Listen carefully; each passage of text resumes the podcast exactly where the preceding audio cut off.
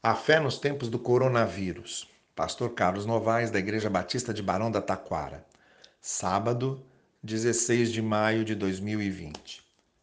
Como sempre fazemos aos sábados, vamos recordar os textos da palavra de Deus que trazem conforto e encorajamento, que tanto precisamos nesses dias difíceis e árduos que atravessamos. Nada como a palavra de Deus para confortar e encorajar, pois, como afirma o profeta Isaías, a sua palavra não volta vazia. Hoje, vamos ouvir a mensagem do Salmo 31, em alguns dos seus principais trechos. Considero um salmo muito apropriado para essas circunstâncias que enfrentamos atualmente. Vamos ouvi-lo então. Salmo 31, versos 1 a 5. Em ti, Senhor, me refugio. Nunca permitas que eu seja humilhado. Livra-me pela tua justiça. Inclina os teus ouvidos para mim, vem livrar-me depressa. Sê minha rocha de refúgio, uma fortaleza poderosa para me salvar. Sim, tu és a minha rocha e a minha fortaleza. Por amor do teu nome, conduze-me e guia-me. Tira-me da armadilha que me prepararam, pois tu és o meu refúgio. Nas tuas mãos entrego o meu espírito. Resgata-me, Senhor, Deus da verdade.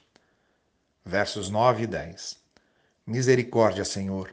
Estou em desespero. A tristeza me consome a vista, o vigor e o apetite. Minha vida é consumida pela angústia e os meus anos pelo gemido. Falta-me a força devido à minha aflição e os meus ossos se enfraquecem. Versos 14 a 16. Mas eu confio em ti, Senhor, e digo: Tu és o meu Deus. O meu futuro está nas tuas mãos. Livra-me dos meus inimigos e daqueles que me perseguem. Faze o teu rosto resplandecer sobre o teu servo. Salva-me por teu amor leal. Versos 21 a 24. Bendito seja o Senhor, pois mostrou o seu maravilhoso amor para comigo quando eu estava numa cidade cercada. Alarmado eu disse: Fui excluído da tua presença. Contudo, ouviste as minhas súplicas quando clamei a ti por socorro. Amem o Senhor, todos vocês, os seus santos. O Senhor preserva os fiéis, mas aos arrogantes dá o que merecem. Sejam fortes e corajosos, todos vocês que esperam no Senhor.